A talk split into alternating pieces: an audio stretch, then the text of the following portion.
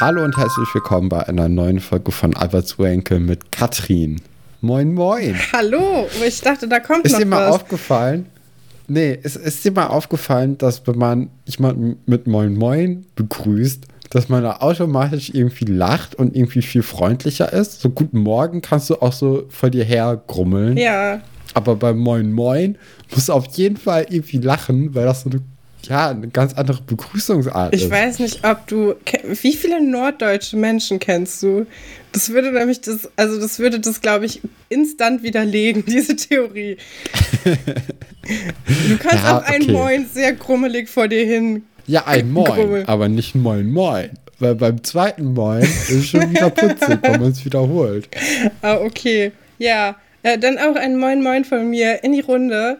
Stefan, diese Folge hätte es fast nicht gegeben. Ich fange direkt mal so Nee, an. Aus vielen Ja, Gründen. aus un unendlich vielen Gründen. Das hat nichts mit dem Thema zu tun. Es hat was mit den äußeren Umständen zu tun. Ähm, erstmal, eine kurze Erklärung, äh, kommt Stefan gerade vom Zahnarzt und also wir wissen noch nicht ganz. Ich habe noch eine Betäubung Ja, drin. genau. Also ein Viertel meines Gesichts ist gelähmt. Ähm, deswegen Das- ist natürlich super bei so einem äh, auditiven Erlebnis wie einem Podcast, dass ich vielleicht nicht ganz so normal spreche, wie ich, äh, wie ich eigentlich sollte. Ja, es ist- Wobei Katrin meinte, dass es noch geht Ich finde, und es dass geht. es sich okay anhört. ja, ich finde, Ja. das ist genauso semi- semi-professionell wie auch der Rest des Podcasts. Es passt eigentlich ganz gut rein. Das ist doch auch der, der Charme von diesem Podcast. Das ist Dass wir nicht perfekt Ja. sind. Ja, finde ich Ganz auch. genau. Ja, und dann die andere Sache ist, ich wurde, ich habe schreckliche Tage hinter mir. Ich, ich möchte das auch kurz in diesem Podcast erzählen, weil es wirklich, es war, es war furchtbar. Ich habe mehrere Tage am Stück nicht geschlafen. Und wer mich kennt, also ich schaffe es eigentlich nicht, keinen Tag, wo ich weniger als acht Stunden geschlafen habe. Das ist schon Folter für mich. Und ich habe es tatsächlich geschafft, drei Tage fast ohne Schlaf zu sein, weil ich irgendwie, ich konnte einen Tag nicht so richtig schlafen und habe dann irgendwie nur vier Stunden hinbekommen, weil ich auch immer mega Probleme habe, einzuschlafen. Und dann haben sich meine Nachbarn, die ich ja sehr liebe, sowieso immer schon, Wie viele Stockwerke über dir wohnen denn deine Nachbarn? ja, es kommt drauf an, welche unangenehmen Nachbarn man meint. es gibt ja mehrere unterschiedliche. Also die einen wohnen Ja, aber nur zur Einordnung Ja, so ein bisschen. die einen wohnen zwei Stockwerke und die anderen wohnen drei Stockwerke über mir. Und auf jeden Fall Es ist natürlich schon viel Luft eigentlich, eigentlich viel. Luft. Ne? Man kann trotzdem Und auch viel Decke. hören, wenn die niesen. Also ungefähr so ist die, die, äh, die Tonsituation bei uns in der Wohnung. Und was krass ist, weil meine Mitbewohnerin zum Beispiel in meiner WG, die höre ich eigentlich gar nicht den ganzen Tag über, obwohl die auch viele Mhm. Zoom-Meetings hat. Aber so in die Breite ist es eigentlich ganz gut. Aber nach oben hört man halt alles. Und wir hatten ja die Corona-Nachbarn, die jetzt die letzten Tage sich entweder gestritten oder gehustet haben. Und jetzt haben wir die Party-Nachbarn, die ähm, das schöne Wetter genießen. Auch bis 5 Uhr morgens halt mit viel Musik. Wir haben auch das neue KIZ-Album sehr oft rauf und runter gehört und können es auch schon in Teilen auswendig mitgrölen. Das ist ganz toll gewesen. Ähm, ja, und dann habe ich einfach einen ganzen Dann Tag. treffen wir die ja vielleicht im Ja, Konzert, toll. Katrin. Ja, und dann haben wir die, ähm, haben wir, also habe ich gar nicht geschlafen an dem einen Tag, weil das ging halt bis 5 Uhr morgens und ich konnte einfach nicht mehr. Ich war schon zu müde zum Schlafen und da habe mich dann tatsächlich an meine Hausarbeit gesetzt um 5 Uhr, weil ich dachte, naja, kannst du auch was Sinnvolles machen. Wo ich mich auch frage, wieso, also, ja, Ja, manchmal bekommt es einen dann, Ja, ne? dachte- dass man dann denkt, das ist jetzt da, dann, dann wenigstens halt, wenn schon scheiße, dann auch Ja, richtig. ich dachte, die Zeit ist halt halt das. verschwendet sonst auch. Also dann kann ich auch was Unangenehmes machen. Und dann habe ich tatsächlich diese Hausarbeit in so einer, Art Wachkoma zu Ende geschrieben und ähm, wollte dann einschlafen am nächsten Tag. Dann irgendwann, ich hatte mich schon um 9 Uhr ins Bett gelegt und es ist halt schon hell um 9 Uhr. Also es ist noch hell. Und es hat halt gar nicht geklappt. Und dann ähm, hörte ich, dass oben die Musik schon wieder anging. Und ich war, also ich war wirklich den Tränen nah. Ich konnte einfach nicht mehr. Und dann bin ich nach oben gegangen und habe mit denen gesprochen. Das waren aber andere Leute als davor den Tag. Und die haben sich dann tatsächlich auch dran gehalten. Und dann konnte ich dann irgendwann doch einschlafen. Und ich bin so glücklich gewesen. Ich habe dann zwölf Stunden am Stück geschlafen. Und seitdem schwebe ich so ein bisschen auf so einer Wolke des Glücks. Ja, aber auch weil deine Hausarbeit natürlich Und weil die Hausarbeit fertig ist, ne? ist. Ja, ich habe jetzt endlich, ich habe jetzt seit einem Jahr zum ersten Mal nichts zu tun. Ich kann jetzt einfach von Woche Genieße zu Woche es. leben. Genieße Das es ist so Nach schön. der Podcast-Aufnahme. Weil das ist auch eine wichtige Sache, Katrin. Ja, also nein, ich muss ja auch immer noch Hausaufgaben machen, aber es ist schon was anderes, ob du die ganze Zeit noch sowas an den Hacken hängen hast oder ob du jetzt einfach jede Woche mal wieder so was Neues machen kannst, was ja auch Spaß macht. Also das Podcasten macht ja auch Spaß. Und ähm, ja, ich bin einfach sehr glücklich, dass das alles vorbei ist und äh, für, für heute. Also ich bin mal gespannt, weil Ja. die, die nächste Party kommt bestimmt. Ich, ich sag's euch, das, äh, ja. Ja, du meintest ja schon, dass je, jeden Dienstag eigentlich immer. Ja, ich, äh, ich weiß auch nicht, es ist auch ein merkwürdiger Wochentag, um bis 5 Uhr nachts durchzufeiern. Und ich glaube, ich klinge auch total wie so eine richtige Spießerin, aber irgendwann, ne, wenn du, wenn du einfach tagelang kein Auge zutun hast, dann ist dir das auch komplett egal. Ich glaube, dann möchte man einfach nur noch schlafen. Ja, ich hatte ja jetzt die letzten Tage die, das unglaublich schlaue Unterfangen zu sagen, weißt du was, ich stehe jetzt einfach mal um 5 Uhr morgens auf, um spazieren zu gehen oder keine Ahnung, damit ich so die ersten paar Stunden des Tages nur für mich habe, Ja. dass ich weiß, dass da keine Mail reinkommt. Habe ich Freitag angefangen, den Versuch zu starten. Da habe ich dann bis 8 Uhr geschlafen. Am Samstag habe ich dann bis 7.30 Uhr geschlafen. Ja, immerhin. Und am Sonntag habe ich es tatsächlich geschafft, um 5 Uhr wach zu Wow. sein. Bin dann auch rausgegangen. Ja, ich, äh, ich, ich war dann spazieren. Hat auch alles super gut geklappt. Wollte ich dann heute fortsetzen. Zack, 10 Uhr. Ja, aber ich finde, du gibst dir ja immerhin Mühe. Also, Ja, aber ohne Erfolg. Also das bringt dann einem ja auch nicht vielleicht so brauchst richtig du einen weiter. Anreiz. Vielleicht musst du. Brauche ich auch. Also, ich plane ja meine Spaziergänge immer um Snacks herum. Ja, das Problem ist, um 5 Uhr morgens hat nicht so wirklich viel auf. Ja, aber um 6 Ich Uhr schon. Ja, weiß ich Doch, auch so nicht. richtige Bäckereien haben. Nur Bäcker, ja. Mhm. Das ist doch ein Snack. Welche Snacks willst du denn sonst haben? Ein Döner. Oh, ich habe schon so lange schon keinen ich Döner auch mehr. nicht. Das ist, Das fehlt mir richtig. Ja. Schon über ein Jahr. ja, ich auch. Weil ich auch irgendwie. Dabei ist er hier so gut. Ja, vielleicht sollten wir uns mal irgendwann wieder treffen und dann einfach zusammen ein Essen gehen. Aber ich, ja, ich mache das auch. Ich bin ja auch, ich habe äh, ja, wie man vielleicht auch in den, in den ganzen Folgen jetzt, das ist ja im Grunde ein Corona-Podcast, ne? Es hat ja erst in der Quarantäne angefangen. Ich habe ja unglaublich Angst, krank zu werden. Vermeide deswegen auch jede unnötige jeden unnötigen Einkauf. Und dann ist natürlich, sich irgendwo hinzustellen, um da frisches Essen zu kaufen, ist halt eher ein unnötiger Einkauf, wenn man auch einen Ja, ja. ganzen Wocheneinkauf machen kann, im Grunde. Aber mir fehlt es auch so sehr. Und die Inzidenzzahlen sind ja gerade sehr gering. Also man könnte das eigentlich mal versuchen wieder. Ich weiß nicht. Ja, Da ist natürlich auch was für die Seele, ne? Wenn man sich so einen Döner rein Definitiv. schnabulieren kann. ja. So, Stefan, sollen wir mit der Folge anfangen? Gerne doch. Die Überschriften, ne? Ist ja immer so unser erster Tagesordnungspunkt nach der Begrüßung und dem ja, Update aus unserem Leben. Und dort haben wir heute als erste Geschichte mit Atzes Mixtur voll in der Spur. Die zweite Geschichte lautet Die sieben Musketiere.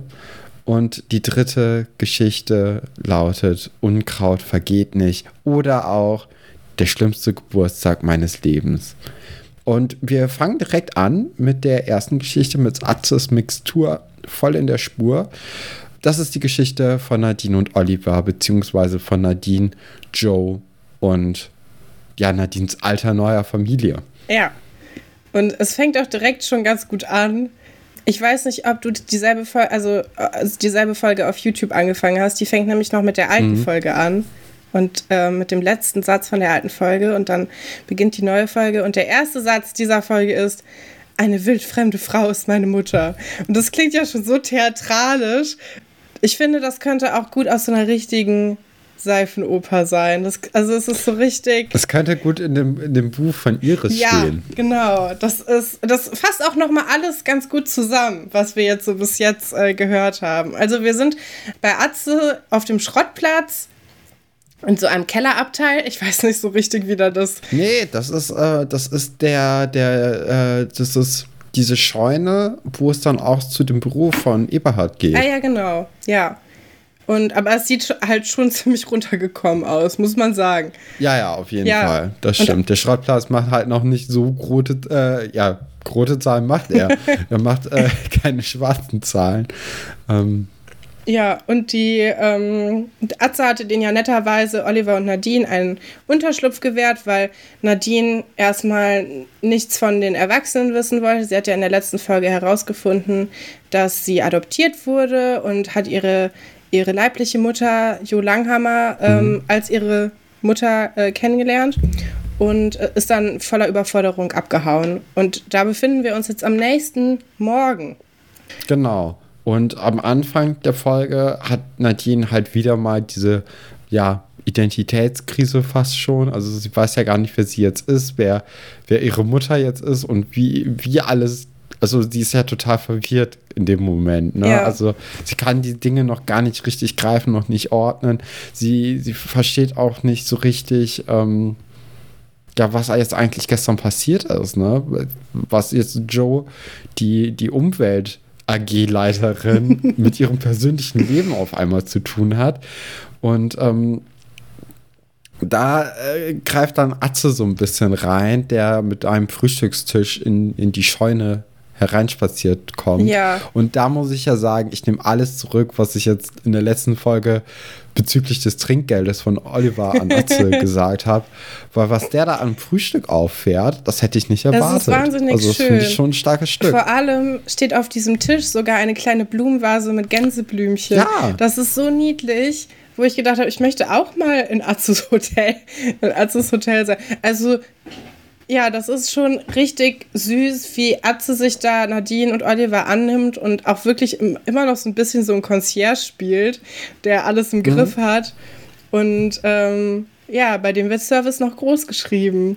Der hat eine super Schinkenstulle für schwache Nerven extra für Nadine gemacht. Die hat aber keinen Appetit.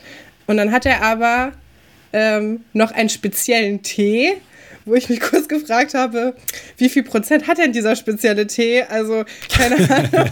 ähm, und er nennt es ja auch Mixtur. Also er sagt ja selber, mit Atzes Mixtur voll in der Spur. Was so ein genialer, also das ist ja schon äh, grenzgenial, dieser, dieser Ausspruch. Deswegen mussten wir den äh, nochmal aufgreifen. Und verwöhnt die beiden so ein bisschen. Hat da, glaube ich, sehr viel Verständnis für. Was wieder zeigt, was für eine, was für eine liebe, wholesome Person eigentlich Atze ist, den wir ja bis jetzt eher als so einen kleinen Trottel kennengelernt haben. Wie eigentlich jeden Dorfler. Ja. Also da ist ja bis auf Tine sind ja alle irgendwie nicht so richtig gut weggekommen. Nee, das stimmt. Ja. Also das, das war schon sehr niedlich, weil er auch Nadine diesen Tee gibt, weil er sagt, ja, ich habe mir schon gedacht, dass du vielleicht äh, dein Magen sich vielleicht ein bisschen erholen muss und äh, deswegen hm. gibt es hier diesen Tee für dich. Und das fand ich sehr nett. War schon süß. Ja. Ist schon süß, der Atze. Ja, nach dem Frühstück ähm, redet Nadine natürlich wieder weiter mit Oliver und berät sich, was sie jetzt überhaupt machen wollen.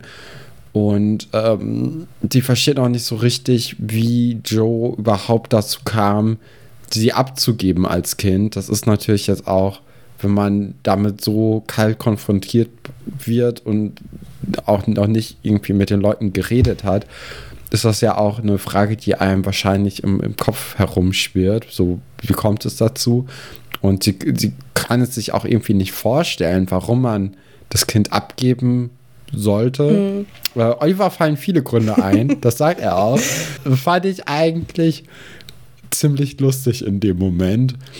Aber hat natürlich auch irgendwie, äh, also hat auf jeden Fall seine Berechtigung, weil Oliver dann schon relativ tief empathisch äh, da an die Sache rangeht und sagt, ja, guck mal, es gibt so viele Szenarien, wo eine Adoption vielleicht besser für alle Beteiligten ist, obwohl es vielleicht weh tut, weil gewisse Lebensumstände halt gerade vorliegen, Ja. die das, äh, die, ja, die er, wenn man das jetzt nicht machen würde, zu, ja, zu einem schlimmeren Ergebnis führen lässt. Ja, ne? also ich finde auch, er stellt sich da eigentlich auch auf Jos Seite erstmal. Er weiß ja auch genauso wenig wie Nadine was, aber es ist natürlich auch beruhigend, ähm, finde ich jetzt, für Nadine, wenn sie weiß, es gibt vielleicht tatsächlich einfach einen Grund und ich muss diese Frau nicht hassen oder so, sondern es gibt ein Szenario, in dem das alles Sinn macht und äh, in dem ich damit meinen eigenen Frieden finden kann. Und das fand ich eigentlich ganz süß von Oliver, außer dass ich das Gefühl habe, er möchte in dieser Folge auch gerne was über seine eigene Mutter loswerden. Das belastet ihn Oh ja. auch schon sehr. Und ich weiß nicht, Oh ja. es ist ein bisschen. Also ich verstehe ja dieses, wo das herkommt, dass du so eine gewisse Empathie ausdrücken möchtest, indem du sagst, ja, mir geht es mit meinen Eltern auch nicht so gut. Aber it's not about you, Oliver Schuster. Wir haben jetzt wirklich 20 Folgen die Scheidung deiner Eltern miterlebt. Deine Freundin hat gerade rausgefunden, dass ihr Leben eine Lüge war. Ich weiß nicht, ob das so tröstlich, tröstlich ist. Vielleicht ein bisschen. Ja, aber man muss ja jetzt hier auch Olivers Seite irgendwie sehen. Er ist ja ein, ein zwölfjähriges Kind. Ja. Nee, 14 Das- ist er schon. Ist er 14 Ja. jetzt mittlerweile? Ja, ja. Okay, dann ist er halt 14 Jahre Ja, ist alt. eigentlich egal. Ne? Aber seine Mutter ist halt trotzdem jetzt seit, äh, seit einem halben Jahr fast nicht mehr, nicht mehr zu Hause gewesen. Und so wie es sich ja in der gesamten Folge anhört, haben die auch sehr wenig Kontakt miteinander. Ja, ist sie auch gestorben in der Zeit, weil es Mhm. tut immer so, als ob sie komplett tot wäre. Ja. Was ich schon irgendwie krass finde, weil die, also sie lebt ja einfach nur in Lübeck. Das ist jetzt ähm, weit weg, aber, ja, aber kann für man so ein schon. Kind ist das natürlich wirklich Ja, weit ja. weg. Und Ja. wir wissen ja jetzt auch nicht, wie, wie der Kontakt ist. So, ob er Nee. am Wochenende mal irgendwie, ob die sich mal besuchen gegenseitig. Hat er so den Anschein, als ob das nicht der Fall wäre. Ja. ja, das ist natürlich auch tragisch. Also ich will jetzt auch nicht äh, das verharmlosen, aber es ist halt schon ein bisschen unglücklich teilweise formuliert, finde Ja, ja. ich. Doch, ähm, das- jetzt aus, aus so einer heutigen Sicht und auch aus einer Erwachsenensicht, ich glaube, als Kind hätte ich gedacht, ach, das ist aber nett, dass er da Mhm. irgendwie so ihr so zur Seite steht mit persönlichen Beispielen. Und es kommt ja auch immer so ein bisschen drauf an, wie man es macht. Und das ist ja auf jeden Fall lieb gemeint. Und äh, was ich auch interessant finde, ist, dass in diesem Gespräch auch zum ersten Mal die Frage nach dem Vater auftaucht, der bisher also immer so komplett außen vor gelassen wurde. Ähm, weil wir wissen ja auch nicht, wer Nadines leiblicher Vater ist bis jetzt. Das stimmt, das stimmt. Der, Ja, äh, der spielt noch eine geringere Rolle eigentlich als Ja. Olivers Mutter. Ja, gleichzeitig äh, ist im, im Internat Herr Dr. Stolberg gerade am Telefon und spricht anscheinend mit Oliver über die Situation, dass es denen gut geht. Was auch erstmal sehr nett ist, auch von Oliver, finde ich, dass er da anruft. Auch sehr, ähm, ja, also sehr weitdenkend eigentlich. Das, äh, das Ja. hätte ich jetzt äh, so nicht gedacht. Ich finde auch generell sehr interessant, wie, äh, wie das Internat mit der ganzen Situation umgeht. Weil Ja. das ist auch gar kein Problem, dass einfach Nadine mit Oliver irgendwo schläft. Das ist Ja, so übers das Wochenende. wenn wir uns mal daran, äh, wenn wir mal darüber nachdenken, was da los war, als Valentin mit Annika ähm, nach diesem Disco-Besuch, ne, was da los war, als die da ganz früh morgens ins Internat getorkelt sind. Ja, aber so weit müssen wir gar nicht gehen. Auch Oliver wollte ja schon bei Nadine übernachten, als es bei ihm zu Hause so eng war und wurde hochkant von Frau Petzold rausgeworfen. Ja, da war die halt auch noch da, ne? ja, Frau Aber Petzold Patsy ist halt irgendwie auch schon seit, seit Monaten nicht mehr, nicht mehr im Internat gesichtet worden. Und Ach. die ist, glaube ich, auch nur noch sechsmal oder so insgesamt bei Schloss Einstein Ja. zu sehen. Ich glaube, Herr Weber nur dreimal. Es, es, wird, es wird langsam eng. es wird ein bitterer Abschied für uns alle. Ja. Ich, ich, lege mir schon mal die. Taschentücher parat, weil das wird, Ja. das wird ein tränenreicher Abschied. Das, das kann ich ja jetzt schon mal, kann ich schon mal spoilern. Ich hatte gedacht, als, ähm, als Herr Dr. Stolberg telefoniert hat, dass es vielleicht Pascal wäre, weil ich fand diesen. Das dachte ich auch. Ich fand den ja. Umgang, den fand ich so, so, so nett irgendwie. Ja, es war so väterlich mhm. irgendwie. Und er hat auch ein bisschen zu gute Laune gehabt für das Thema, finde ich. Also er war schon so, ach so, ja, das ist ja nett, dass du gerade anrufst. Ja, ja ich hoffe, danke. ihr habt einen guten Tag gehabt. Also das, ja. das war irgendwie komplett ich fand es total losgelöst von der ganzen Geschichte. Ja. Ähm, und was auch interessant ist, ist, ähm, dass wir Oliver am anderen Ende der Leitung ja nicht hören. Mhm. Aber später redet Herr Dr. Stolberg mit Marc am Telefon. Wir können Marc komplett die ganze Zeit hören. Das wird nicht konsequent gemacht, äh, wen wir da an der anderen Leitung mitbekommen oder nicht. Das wie, wie findest ich, du ähm, das? Naja, das finde ich inkonsequent. Ich kann es verstehen, dass man das äh, nicht macht, weil man bei den einen Sachen möchte man quasi mehr Informationen mit reinbringen und bei den anderen halt nicht. Aber man muss sich schon für einen Modus entscheiden, zumindest in derselben Folge, finde ich. Ja, ja, ja, hast schon recht. Aber also zum Glück ist es ja nicht die gleiche Geschichte. Ne? Also da kann nee. man da ja immer noch ein bisschen, ähm, bisschen netter. Also oder ja. wahrscheinlich sind die ja nicht gleichzeitig gedreht worden irgendwie. Nee. Und ich finde, also ich finde, es ist ein bisschen eleganter, wenn man den anderen Part nicht hören kann. Dann finde ich es ein bisschen schicker, so, weil sonst. Mhm. Ja, ja. Ja, es ist halt so mit so einer Brechstange so. Am anderen Ende ist übrigens Mark Burner. Wir hören seine Stimme. Er wird bald wiederkommen. Wir freuen uns. ja, die Eltern. Aber da sind wir ja noch gar nicht, die, genau. Die Eltern Steiner sind jetzt hereingekommen in das Büro von Herrn Dr. Stolberg und fragen natürlich nach Nadine. Die machen sich natürlich auch Sorgen. Es ist ja mittlerweile Sonntag, meine ich. Ich glaube, die letzten, also es ist ja schon. Äh, jeder Tag bekommt jetzt eine ganze Folge. Finde ich schon eine gute Sache irgendwie. Mhm. Und ähm, ja, Herr Dr. Spreuberg ist dann natürlich auf Nadines Seite. Sie braucht ein bisschen Zeit. Die Eltern von Nadine rechtfertigen sich dann nochmal, warum sie es Nadine bisher nicht gesagt haben. Und dass es ja auch viel zu spät war, das wissen sie, aber es hat halt deswegen nicht gepasst, bla bla bla. Äh, ja. ja. also das hatten wir ja jetzt schon. Ne? Wir das, haben ja letzte Folge genau. schon ausführlich drüber gesprochen. Ja, und ich fand aber ganz nett, was Herr Dr. Stolberg dann sagt, dass ähm, er nicht glaubt, dass zwölf Jahre Liebe so leicht ausgelöscht werden können. Und das glaube ich auch. Ja, finde ich auch. Also, das also ich verstehe, dass man sich Sorgen macht, aber ja. Ja, nee, also dann nimmt er denen so ein bisschen die Angst und ähm, er ist ja im Grunde genommen in so einer ähnlichen Situation mit Lou Merten gewesen, fast, weil äh, er wusste ja auch nicht von Pascal, glaub, doch, oder? Doch, er wusste, dass es ihn gibt, aber äh, Lou wollte, dass die beiden keinen Kontakt haben. Ja, und, Oder ähm, er war ein Stoffel, habe ich wieder vergessen. Vielleicht hat er sich auch selber alles vorstellen bei Herr Dr. Ja. Also wirklich, dem ist, dem ist alles zuzutrauen. Ja, er schien jetzt nicht so wie jemand, der darum gekämpft hat, seinen Sohn unbedingt zu sehen. Er war eher überrascht, dass, äh, mhm. dass dieser junge Reporter in seinem Büro stand. Ja, dass der als Reporter durchgekommen ist, ne? Meine Herren, du. Naja. Frau Steiner hat dann den Vorschlag oder, oder die Bitte, sich mal mit äh, Joe Langhammer zu unterhalten, was eigentlich ja auch eine gute Sache ist, oder? Also das, das liegt ja. doch auf der Hand, dass man dann sagt, okay, äh, unsere Tochter, ja, unsere Tochter möchte unsere nicht Tochter, mit, genau. mit uns reden. Lass doch mal einen Weg finden, wie wir irgendwie alle zu dritt damit klar oder zu viert damit klarkommen. Ja. Ich finde es interessant, äh, dass sie den Vater außen vor lassen. Dass der na, einfach so. Der, aber der, der ist auch merkwürdig, schon statt, ne? aber der, der ist eigentlich immer dagegen. Also der ist ja, ja der ist total äh, besorgt, dass, dass Joe irgendwie Nadine wegnehmen würde. Und ähm, also der ist, ich, ich weiß gar nicht, man, man, kann ihn nicht so richtig fassen, finde ich. Der nee, ist, der ist einfach stimmt. eher dagegen, dass irgendwie dass die Situation gerettet werden soll. Findet er nicht gut. ja, der hatte den Prozess ja auch aufgehalten. Die Mutter wollte ja schon früher mit Nadine sprechen. Und er hatte ja Angst. Mhm. Ja, finde ich auch sehr interessant. Ähm, ja, genau. Und dann.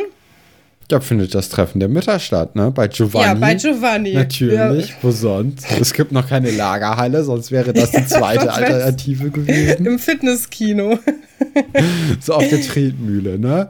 So während man so ein paar, paar Sportübungen macht, einfach mal so ein lockeres Gespräch. Das kennen ja, wir ja während auch. der eine flippert. Die eine Mutter Jo Langhammer flippert und Frau Steiner ist auf dem Fitnessgerät. Ja, ich ist eigentlich ein ganz guter Ort für sowas, glaube ich, weil ja. dann niemand so richtig ausfallend werden kann. Es ist so halb öffentlich. Ähm, ja, Giovanni serviert den schnellsten Espresso, den es jemals gegeben hat. Was hätten Sie gern? Ein Espresso. Ach so, ja, kommt sofort. Zack, ist er da. Wo ich dachte, also so schnell funktioniert nicht mal die beste Siebträgermaschine. Ist so fix. Das geht gar nicht. Dann ist der Kaffee einfach. Ich glaube, der hat alt, einfach ne? so morgens einfach so eine Kanne gemacht. und dann kriegst du so ein lauwarmes, lauwarmes Gebräu. Ähm, Vielleicht ist das auch Atzes Spezialmixtur. Vielleicht ist das einfach jetzt so ein Ding. Vielleicht kann man das ähm, in Seelitz irgendwie im Supermarkt kaufen. Ja, vielleicht ist das auch so ein Einrührdings, dass man einfach nur so ein Pulver in, in so heißes Wasser. Es gibt ja tatsächlich Küchen, wo man heißes Wasser aus dem Wasserhahn bekommt, mhm. also kochendes Wasser. Das finde ich auch eine interessante Sache, weil dann muss das ja die ganze Zeit auf dieser Temperatur sein.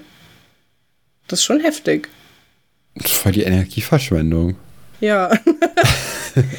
ja, äh, auf jeden Fall bei dem Gespräch geht es dann halt natürlich um Nadine und, ähm, und Joe möchte dann mal mit Nadine alleine reden, weil sie denkt, das würde der ganzen Situation irgendwie behilflich sein, was es natürlich auch ist.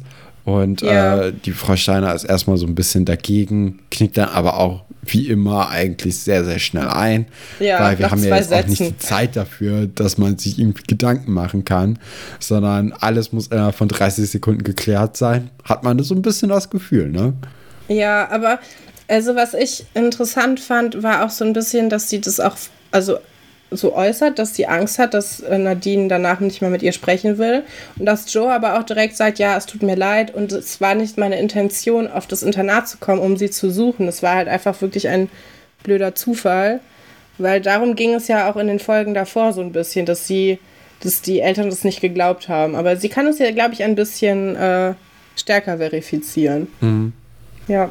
Ja, und ähm, ja, das, dann, dann stehen sie quasi auf von der Szene. Und wir sind dann bei Nadine und Oliver, die ihre Sachen im Schrottplatz zusammenpacken. Und äh, ja, sie haben sich jetzt in den Kopf gesetzt, dass Nadine mit Joe redet. Also beide Parteien wollen gleichzeitig miteinander reden, was ja schon mal eine sehr gute Voraussetzung dafür ist, dass das Gespräch ganz gut wird. Und äh, Olli sagte ja dann auch, dass egal was passiert, dass er sie lieb hat. Was auch das sehr knuffig ist. Das ist so eine schöne Szene gewesen. Einfach, ja. weißt du was, Nadine? Ich hab dich lieb. Ist ja quasi, das ist, ich will dich heiraten von 14-Jährigen. Das ist ja schon. Das ja, ist das höchste der Gefühle Statement. eigentlich. So. Ja. Das fand ich ganz, da ist mir ganz warm geworden ums Herz. Ja, ich als ich das ja. gesehen habe. Ja, ja. No joke. Also wirklich. Das ist eine der romantischsten Szenen eigentlich, die, äh, es in Schloss Einstein gibt. Ja. So generell, ja. glaube ich. Weil das so, das ist natürlich auch sehr kindlich, aber das sind ja auch Kinder. Also ja. finde ich irgendwie toll. Ja, sie küssen sich dann auch daraufhin, weil Nadine das dann auch erwidert. Und dann kommt Joe vorbei. Anscheinend hat Martin Schuster gepetzt, was auch. Ja, und Herr Dr. Ist. Stolberg auch. Alle. Keiner hat sich an, die, an den Originalplan gehalten. Richtig, also richtige 31er steht hier bei mir auf dem. ja, anscheinend äh, wollte Nadine eigentlich nur vor Frau und Herr Steiner irgendwie sicher sein. Und ähm, alle anderen dürfen gerne vorbeikommen. Ja, ich bin ein bisschen enttäuscht von allen. Weil das geht nicht. Das ist ja jetzt quasi, die dringt ja jetzt in den Schutzraum ein. Und stell dir mal vor, du bekommst ein Kind mit 16 und dann siehst du das 1000 Jahre lang, also circa 12 bis 13 Jahre lang nicht. Und dann ist das Gespräch darüber in einem Schrottplatz.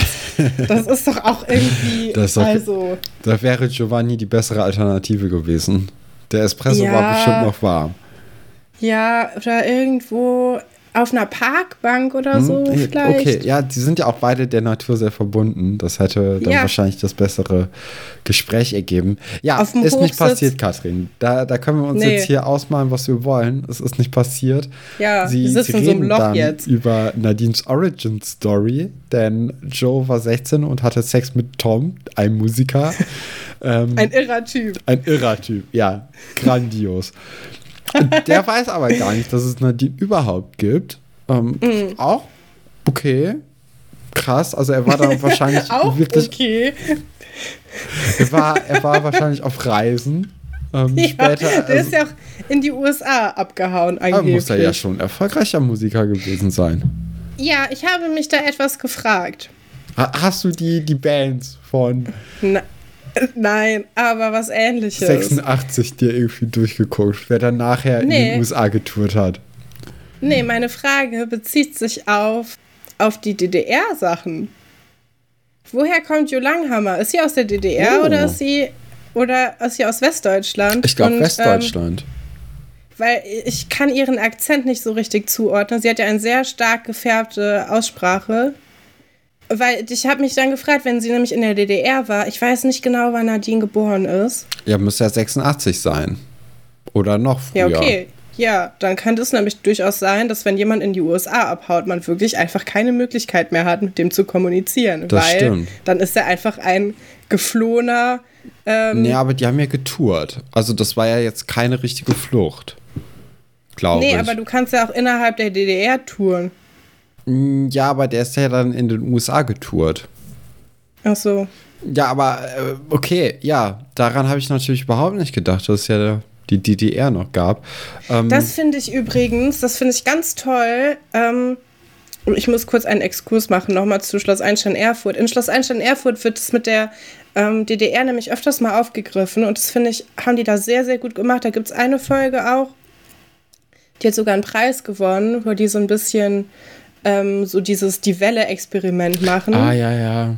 Mhm. Und ähm, da geht es so ein bisschen um, um DDR und Flucht und Stasi und so. Das ist wirklich, das ist super interessant gemacht und das äh, finde ich sehr, sehr gut, wie die das da gelöst haben. So eine, und es gibt auch eine Geschichte in Seelitz, nämlich später mit diesen, ähm, mit Christina und noch irgendjemanden, wo Sue und ähm, der Franzose, René. Der René heißt, genau. Auch so eine Geschichte aufdecken mit so einer, mit so einer Fluchtgeschichte und die Leute wieder zusammenbringen. Das finde ich immer sehr schön, wenn, äh, wenn Schloss Einstein so politische Themen auch mal so bespricht. Und ja. Mhm. Und da sind wir jetzt natürlich noch viel näher dran. Also um diese, um diese Zeit von, von den ersten Folgen. Naja, egal. Auf jeden Fall ja, wir, konnte wir sie ihm nicht ja, sagen, dass, dass sie schwanger äh, war. Wir wissen ja, dass die Familie Steiner zumindest in, äh, in Hannover wohnt. Ja. Und was auch weird ist, weil wir, wir wissen ja auch, dass die äh, Nadine einen äh, einen Potsdamer Dialekt auf jeden Fall hat. Also das ist ja, das äh, war ja in den ersten Folgen, wo wir das herausgehört haben. Ja. Aber also als sie dann so rumgeschrien hat, ne, ja. das war dann, da war sie äh, oder hat sie sich entlarvt. Ich will hier raus.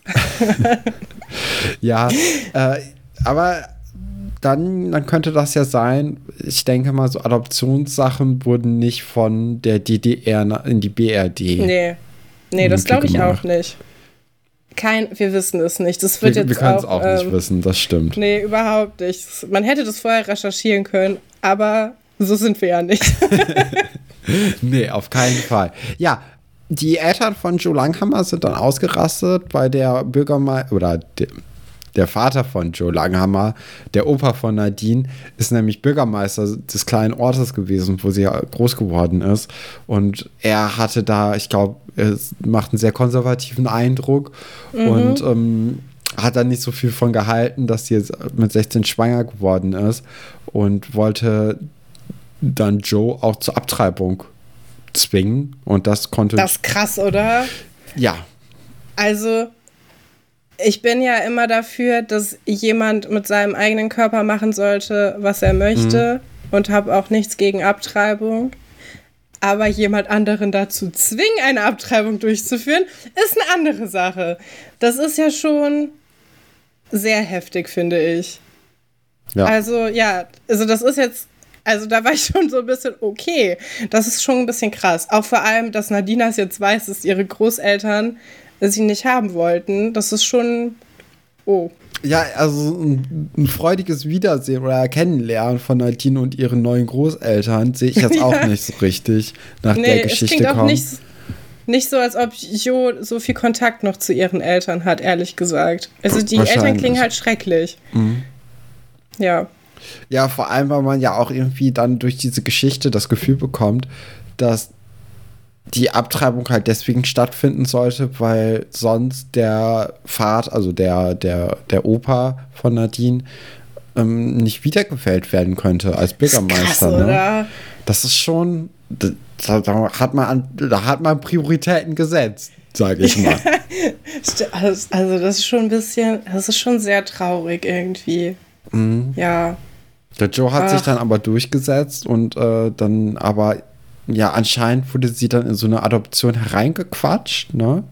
Also so ja, richtig. sie war so überfordert danach, glaube ich. Ja. Auch wenn du dir keinen Rückhalt in der Familie hast. Und dann ist dieses, es ist ja auch sehr anstrengend, ein Kind zu gebären. Ähm, und dann sagst du also einfach, ja, okay, dann. Ich kann mir, also das ist ja auch schrecklich, ne? Ich kann mir auch vorstellen, dass es ganz schlimm war, dann zur Schule zu gehen. Oder halt auch nicht. Ich weiß ja nicht, wie die das da gehandhabt haben, wie wichtig das war, weil sowas verstecken ist ja auch sehr schwierig. Also es ist, ähm, ja, stelle ich mir sehr, sehr schlimm vor, wenn du kein Supportsystem hast. ja. Also das ist, glaub, also das ist ja das Schlimme. Das ist ja nicht das Schlimme, dass sie schwanger gewesen ist, sondern es ist das Schlimme, dass sie niemanden hatte, der sie unterstützt hat. Das ist so traurig. Das ist eine ganz schreckliche Geschichte einfach. Dass die Leute, die für dich da sein sollten, dir auch noch dazu raten, dass du das Kind abtreiben sollst und dann sind alle so, ja, keine Ahnung. Und ähm, dann gibst du das Kind halt zur Adoption frei, weil du weißt, sonst kann ich hier gar nichts mehr reißen. Sonst habe ich halt einfach niemanden mehr. Ja. Und sie weint dann ja auch. Also ihr ist es ja auch, ihr geht es sehr nahe. Ja, Und man kann es irgendwie total gut ja. verstehen. Ja, ja. Ja. Ja, sie, sie gehen dann zusammen ins Direktorat, um äh, Herrn Dr. Stolperk und ihrer alten neuen Familie ähm, ja, zu sagen, was jetzt Sache ist. Und Nadine hat sich dann dafür entschieden, dass sie jetzt einfach zwei Mütter hat. Ist sowieso besser als eine. Und wie Olli dann nochmal zu, hinzufügt, äh, oder besser als gar keine. Ja, also sie, sie, sie möchte dann auf jeden Fall mit Joe auch in, in Verbindung bleiben und sie weiter kennenlernen, weil sie kennt sich ja einfach noch nicht. Ja, fände ich eigentlich ganz cool, wenn Joe dann auch noch mal ab und zu auftauchen würde. Ich glaube, das passiert aber nicht. Nee, tut's nicht. Ich finde das auch, also ich finde, das müsste gar nicht mal so plakativ sein, Nee. dass man sie dauernd noch sieht, aber es könnte ja einfach so ein Foto von ihr irgendwo oder eine Postkarte von ihr, dass die mal irgendwo hängt. Ähm, so ein bisschen wie in den Wilde Hühner-Filmen. Ich komme wieder drauf zurück. In dem, in dem zweiten Film kriegen die ja dann immer diese Nachrichten von dem, äh, von Sprottes leiblichen Vater und dann hängen einfach Postkarten so am Kühlschrank. Das ist irgendwie so ein, man weiß halt, der ist Reisefotograf und dann sieht man halt so ganz viele Postkarten und denkt so, ah, okay, jetzt weiß ich, was hier Phase ist. Jetzt weiß ich, was hier Phase ist, ja. auch ein Satz, den ich ohne Schloss Einstein so niemals gesagt hätte. Aber diese Sprache färbt halt so ab. Irgendwann spreche ich nur noch wie aus den 80ern, glaube ich, habe ich das Gefühl. Ja, wäre schon eine geile Kiste, ne? Ja, und das funktioniert nicht so gut mit geile Kiste. Nee, es es geht nur gut mit Kiste ungeile sein, Kiste. ne? Ja, Ja, eine, ge eine geile Kiste klingt irgendwie, es klingt wie so dieses, dieses Techtelmechtel-Bett voll bei Sims. Das ist eine geile Kiste. Ja, es, es hat irgendwie was Sexuelles dann, ne? Ja, Ja, ungeile Ja. Kiste halt, halt überhaupt nicht. überhaupt nicht. ja, Ja, Und machen wir mal weiter mit der zweiten. Geschichte. Ja, bitte. bevor wir uns hier verheddern. Das merke ich ja jetzt schon. Die sieben Musketiere, Katrin. Äh, die, Mhm. die Geschichte beginnt natürlich normal, wie halt auch sonst, mit drei Mädels, die zusammen auf einem Stein sitzen und sich eine Zigarette teilen. Ne? Ich dachte ein Joint. Ach so, ja, ich glaube nicht. Also für mich waren das Kippen. Ich dachte, die. Ja, vielleicht, ich meine, wenn das Geld knapp ist, dann teilt sie doch eine Zigarette, ne? Da ich müssen dachte, wir auch noch halt- drüber reden, weil das Geld kann nicht knapp sein. Stimmt, die, die haben eigentlich ein ganz gutes Business am Laufen. Das, äh, die sind da eigentlich schon ziemlich reich. Im Gegensatz zu Vera, die, wie wir wissen, nicht viel Geld haben kann, weil ihre Mutter bis vor kurzem ja arbeitssuchend war und äh, die wirklich, die Geldprobleme von denen wurden ja auch thematisiert. Wir erinnern uns, äh, wir waren auch schon öfters mal bei Vera zu Hause in dieser Plattenbausiedlung. Und ähm, ja, da ging es schon öfters mal drum. Und die Ironie ist jetzt, dass diese Kiffergang denken, dass Vera mega reich sein muss, weil sie ja aufs Internat geht. Und ähm, ja, ihr anscheinend dauernd auflauern und sie um Schutzgeld erpressen. In der Art. Ja, das, äh, das soll nämlich jetzt hier auch heute passieren. Und Gina, die, die, der Kopf der Bande, äh, möchte 50 Euro von Vera erpressen. Und äh, ansonsten, ja, schubsen sie sie oder sie wird halt geschubst. Aber ansonsten drohen sie ihr Gewalt an. Und ich glaube, äh, sie sagt, oder möchtest du ein paar Schrammen in deinem Gesicht haben? Ja. Also ich weiß jetzt nicht, was unter Schramm zu verstehen ist, aber ist es jetzt so ein bisschen so eine Schürfwunde oder ist es so es nicht. Geschlitze? Keine Ahnung, ich habe mich auch noch nie in meinem Leben geprügelt. Hast du dich schon mal geprügelt mit jemandem? Nee, auch nicht. Ja, du wirkst auch nicht wie jemand, der sich prügeln würde. Du bist da viel zu vernünftig für. Ich hätte. Aber wer- das also tut ja. ja weh. Warum sollte ich? Das tut ja weh. Ach so. Äh, ja. Ähm. Ja, wir haben hier also so eine Drohkulisse. Und ähm, Vera ist auch vollkommen fertig deswegen. Also man merkt richtig, das belastet sie. Die kann das, die ist, eigentlich wirkt sie immer sehr tough, aber sowas kann man einfach nicht so wegstecken. Das geht halt nicht.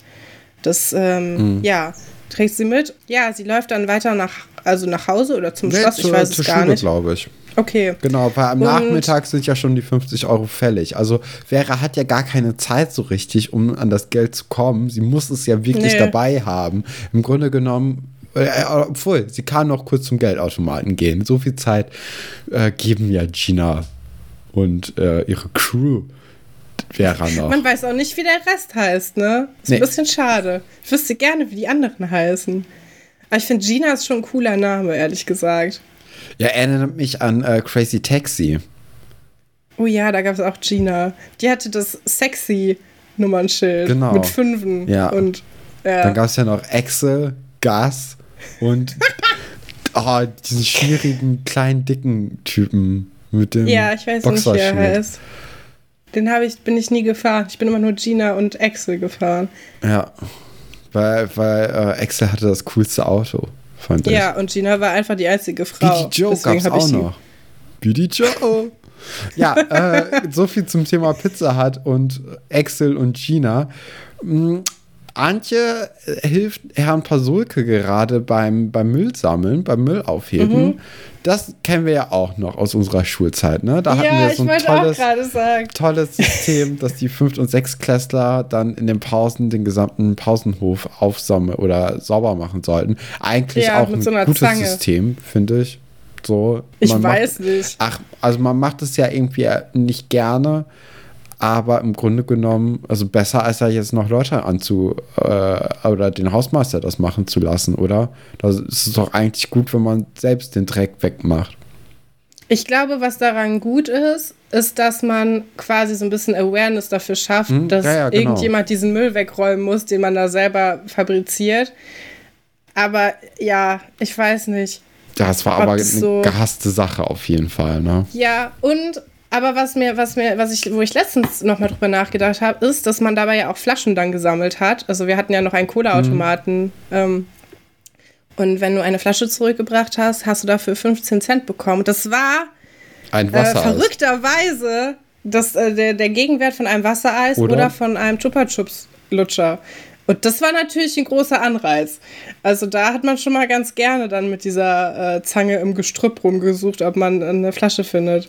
Ja, das klingt, als ob wir auf so einer richtig schlimmen Schule waren. Aber, das Aber so ja. war es. Ne?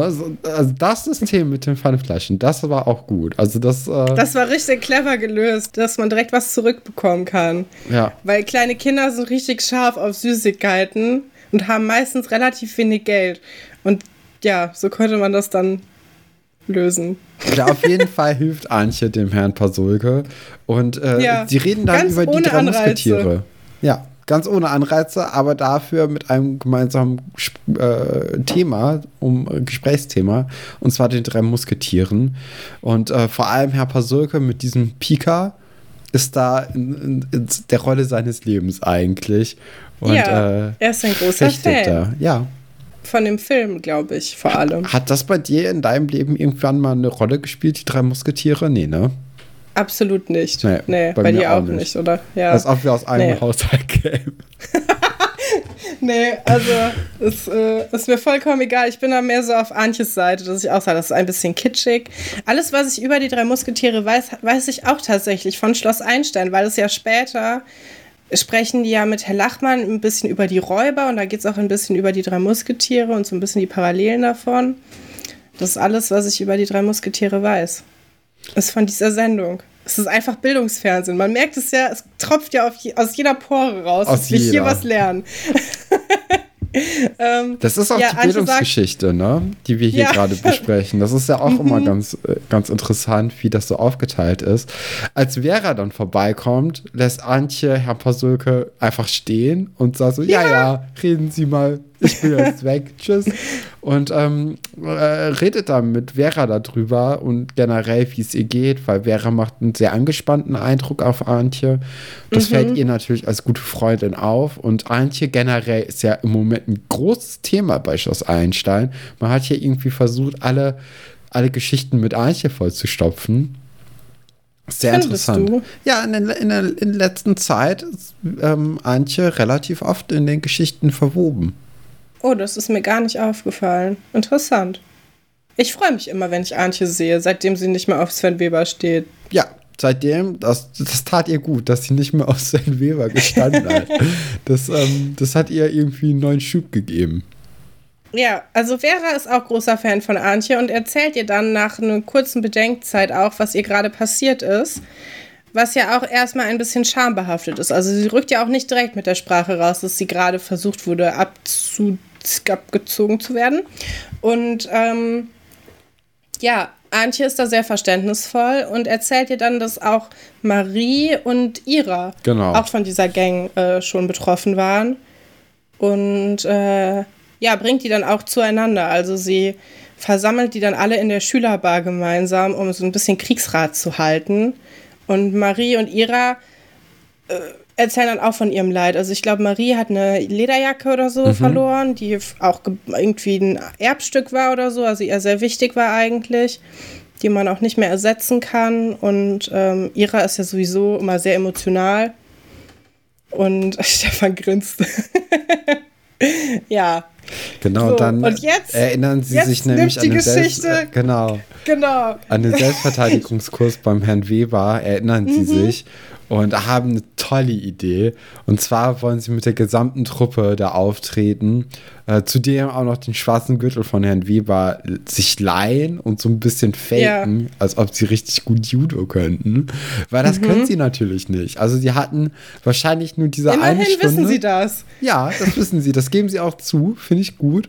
Ähm, und äh, sie hatten ja wahrscheinlich nur diese eine Stunde, in der Antje mit Herrn Weber dann beim Steg irgendwann gelandet ist und sie sich ausgesprochen haben.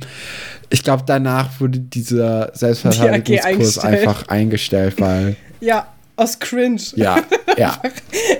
oh, Stefan, wir hätten die, die, diese, die, den Titel auch, wer sich nicht wehrt, lebt verkehrt nennen können, weil das ist auch ein Spruch, der oh, fällt. Ja, das stimmt. Tja, hätte man sich, ja. Es sind einfach so viele dämliche Sprüche in dieser Folge. Es ist ein richtiges Fest. Naja, auf jeden Fall, was hältst du von dieser coolen Idee? Leute mit Judo, Judo-Kenntnissen abschrecken zu wollen. Mit so es ist natürlich so ein bisschen Panne, ne? Sich diese, diese Anzüge anzuziehen und dann die irgendwie damit einschüchtern zu wollen. Ich glaube, ja. der, der Effekt wäre genauso da gewesen, hätten sie sich einfach nur mit den sieben Leuten versammelt und die, die drei Mädels da halt so umkreist. Ja, weißt du, was ich gedacht habe? Das ist so ein typischer Eltern- und Lehrerrat. Ja. Mhm. So, mach doch mal einen Selbstverteidigungskurs, dann kannst du dich wehren. Zusammen sind wir stärker. Du musst doch einfach naja, nur... das zusammen sind also, wir stärker ist ja schon eine Sache, ne? Also ja, aber während die jetzt hier nicht mit den sieben, sondern wir können ja so ein bisschen, ähm, bisschen vorgreifen. Die Vera, oder obwohl, das ist ja jetzt auch direkt da, ähm, Vera geht halt zu diesem Treffpunkt hin, zu diesen Steinen, zu diesen Ruinen. Ich weiß gar nicht, was das sind. Und Keine Ahnung. Äh, zu, ich ich glaube, ich, ich habe es Graffiti-Burg genannt. Und sie lässt oh. sich dann oh. halt von den drei Leuten umstellen, ne? von den drei Mädels. Mhm. Und dann kommen halt so nach und nach die anderen Leute aus dem Selbstverteidigungskurs hinzu und umstellen die Leute. Ähm. Ja, weißt du, was ich gemacht hätte an Ginas Stelle? Laut gelacht. Das ja. ist doch nicht bedrohlich, wenn so Leute, wenn so kleine nicht. Mädchen mit so einem Judo-Anzug, die offensichtlich vor zwei Tagen noch kein Judo konnten, weil sie sich da von dir abziehen lassen haben, sich dann so umkreisen. Da würde ich sagen, ja, ähm, ihr könnt mir jetzt mal alle eure 50 D-Mark geben. So, hopp, das ist ja schön, dass ihr alle gleichzeitig gekommen seid.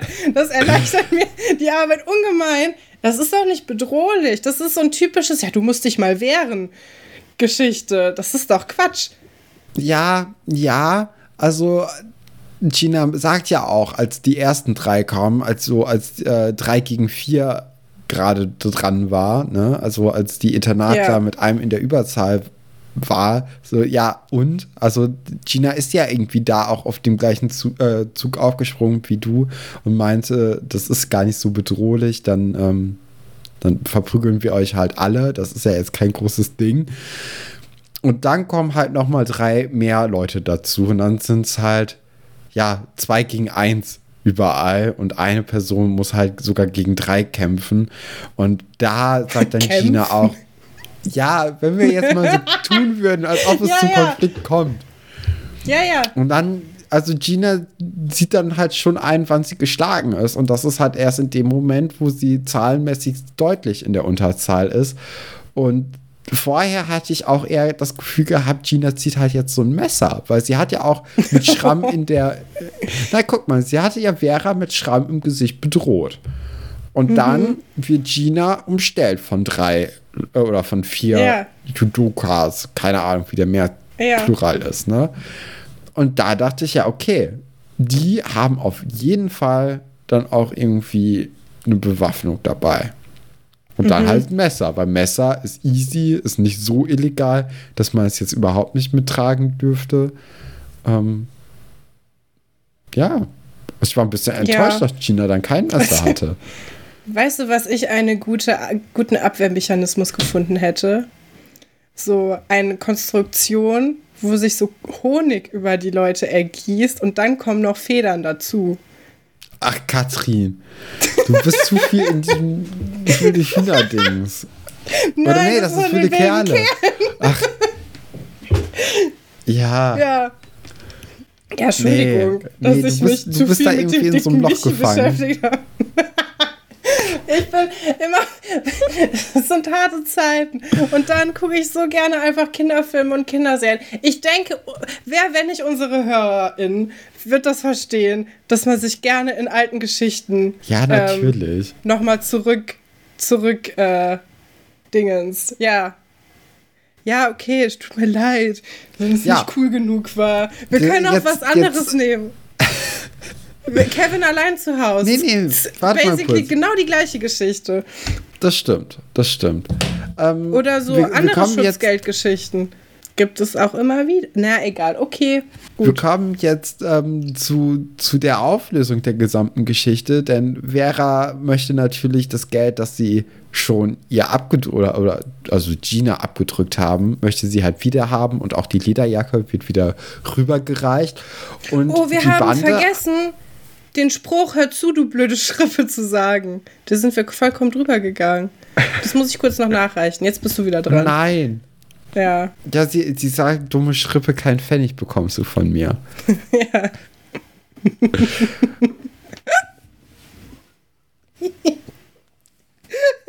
Ja, also die, die, die, die Mädels bekommen keinen Cent von ihr und äh, äh, stattdessen müssen sie halt das Geld rausrücken und anscheinend haben sie halt das gesamte Geld, das sie jetzt über Wochen von den Internatler irgendwie abgeknüpft haben, haben sie halt alles noch. Also sie können ja, sie haben ja sogar mehr Geld, als sie den Internatlern abgezogen haben. Das fand ich einen Ja. sehr krassen Punkt, weil das bedeutet, dass das so die sparsamsten Banditen Seeles eigentlich sind. so kein nichts ausgegeben. Deswegen haben sie sich auch am Anfang eine Zigarette geteilt, weil ich glaube es nicht, dass es ein Joint war, Katrin. Okay. Ja, ja, vielleicht sind es einfach Sparfüchse. Vielleicht sparen die auf, auf Vielleicht haben sie es äh, angelegt in Aktien. Bausparvertrag oder so.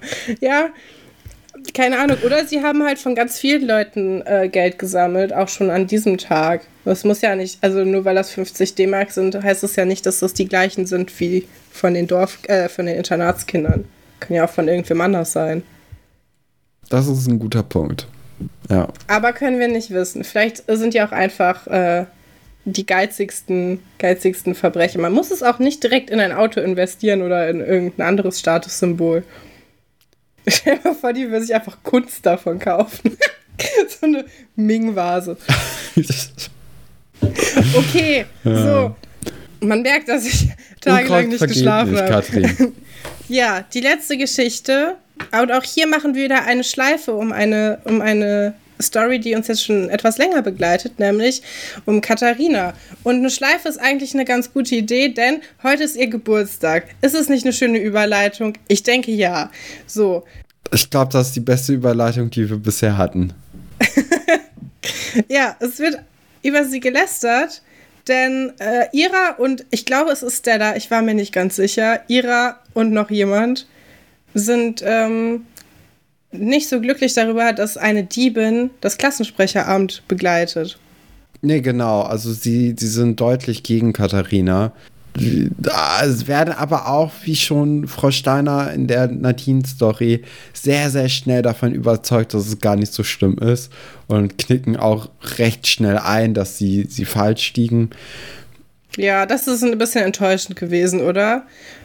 Weil es war ja sogar. aber also das sind wir ja Tom von Schloss ja Einschenkel sogar gewohnt. auf ihrer Seite. Also Tom mag Katharina einfach, glaube ich, wirklich überhaupt nicht. Aber auch schon seit Folge 1. Ist einfach kein Fan. Ja, das stimmt. Mm, Die, die vier planen dann, also ich glaube, es sind Alexandra, Buddy, Iris und. Oh je, jetzt weiß ich gar nicht. Auf jeden Fall, ich Ira glaube Tom. auch. Ira?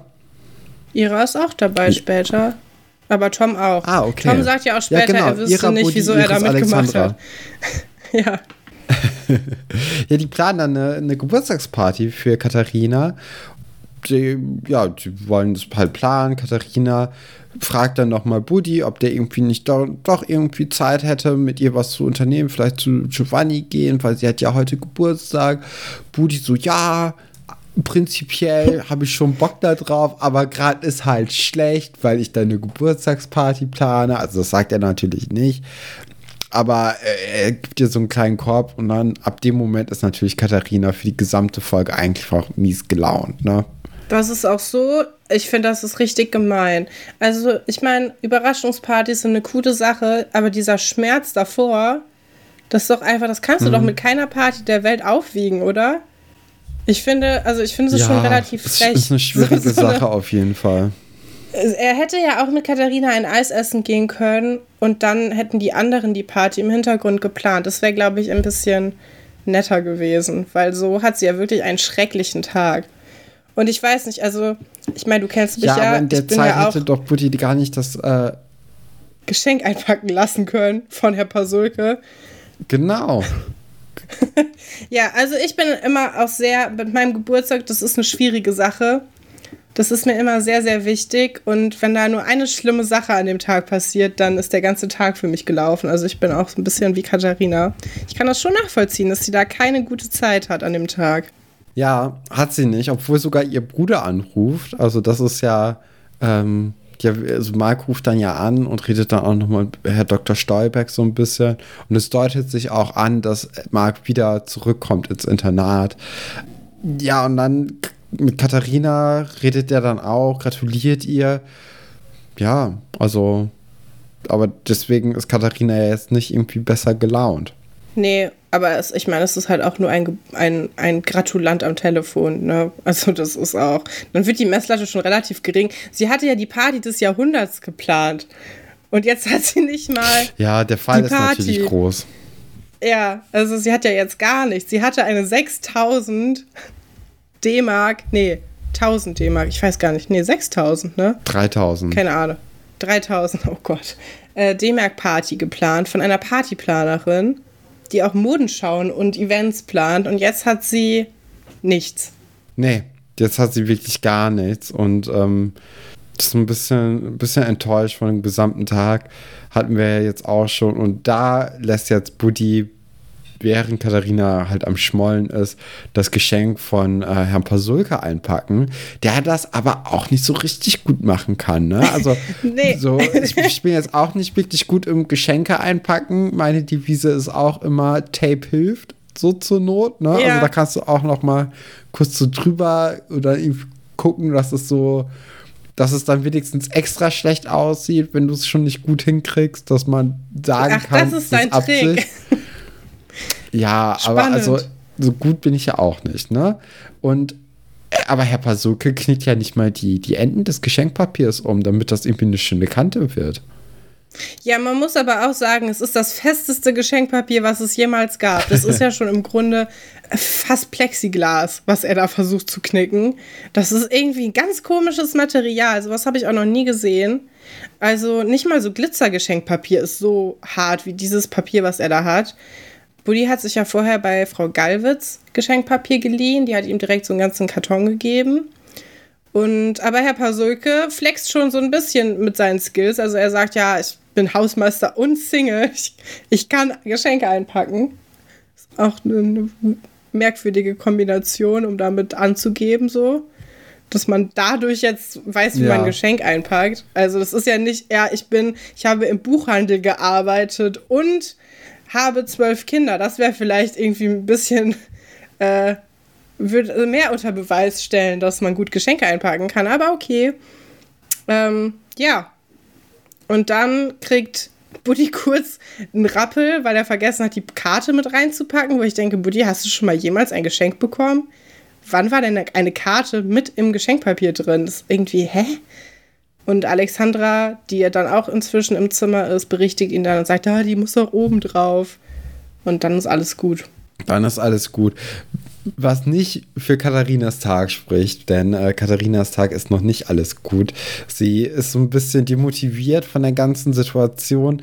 Sie hat sich ihren Mülleimer so im Headquarter positioniert, dass sie von ihrer Empore aus gelangweilt Spielkarten hereinwerfen kann, um irgendwie die Zeit zu vertreiben, weil auch niemand Zeit für sie hat. Das ist alles ganz traurig. Ähm, neben sich hat sie einen kleinen Kuchen mit einer Kerze gestellt oder ich glaube nicht nicht mal einen Kuchen, ich glaube nur eine Kerze, äh, die sie angezündet hat. Und äh, trägt aber trotzdem hohe Schuhe. Also sie, sie geht für die, für die Mode, geht sie äh, dieses Bündnis ein. Auf, also auch wenn nicht schon das ihr Tag top ist, dann ist wenigstens ihr Outfit. Also ja. ähm, sie lässt sich davon nicht runterziehen. Und dann kommt Buddy herein und äh, hält ihr dann auch die Augen zu, irgendwie auch viel zu lange. Katharina hat halt gar keinen Bock da drauf. Er sagt ja Überraschung, Und, Überraschung, äh, voll komisch. Ja. ja, es, es, positioniert sich dann die Party im Headquarter. Äh, sogar mit Plakat. Das, das fand ich richtig toll. Also, ja. ich, ich, weiß nicht, wer es war. David, glaube ich, hat das ganze Plakat mitgenommen und ist auch ergänzt, Zeit endlich abzuheben. Steht da jetzt auch noch mit Buchstaben über äh, Maria Katharina. Und ähm, die Party kann dann beginnen eigentlich, ne?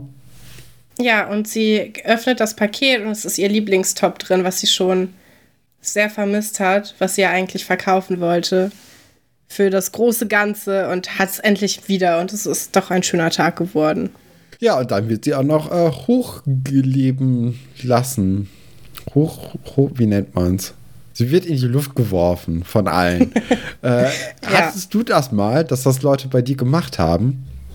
Ich glaube, bei mir warst ähm, du im ähm. Kindergarten. Ja, auf so einem Stuhl aber.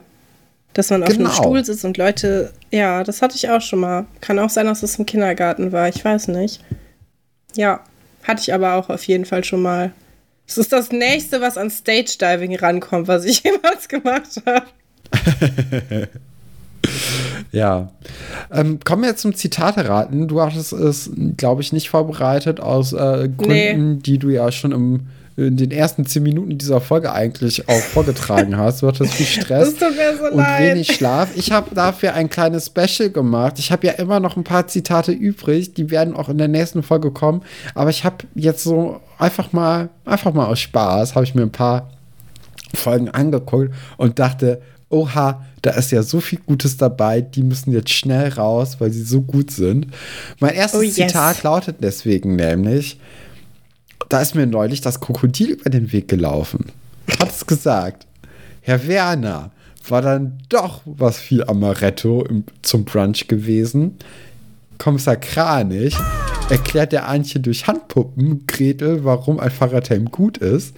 Oder der Wolf ironisch, warum er zu spät bei seinem Zivi beim Denkmalschutz gekommen ist. Uh. Ich glaube, das ist das mit den Handpuppen.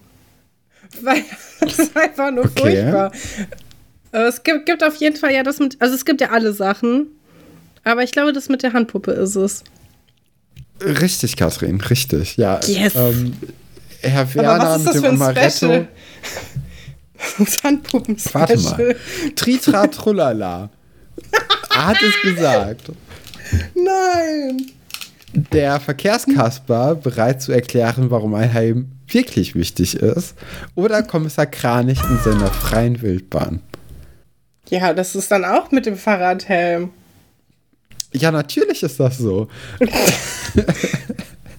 das hat aber auch Herr, Herr Kranich so gesagt. Also da ist natürlich jetzt hier Kunst und Künstler schwer voneinander zu trennen.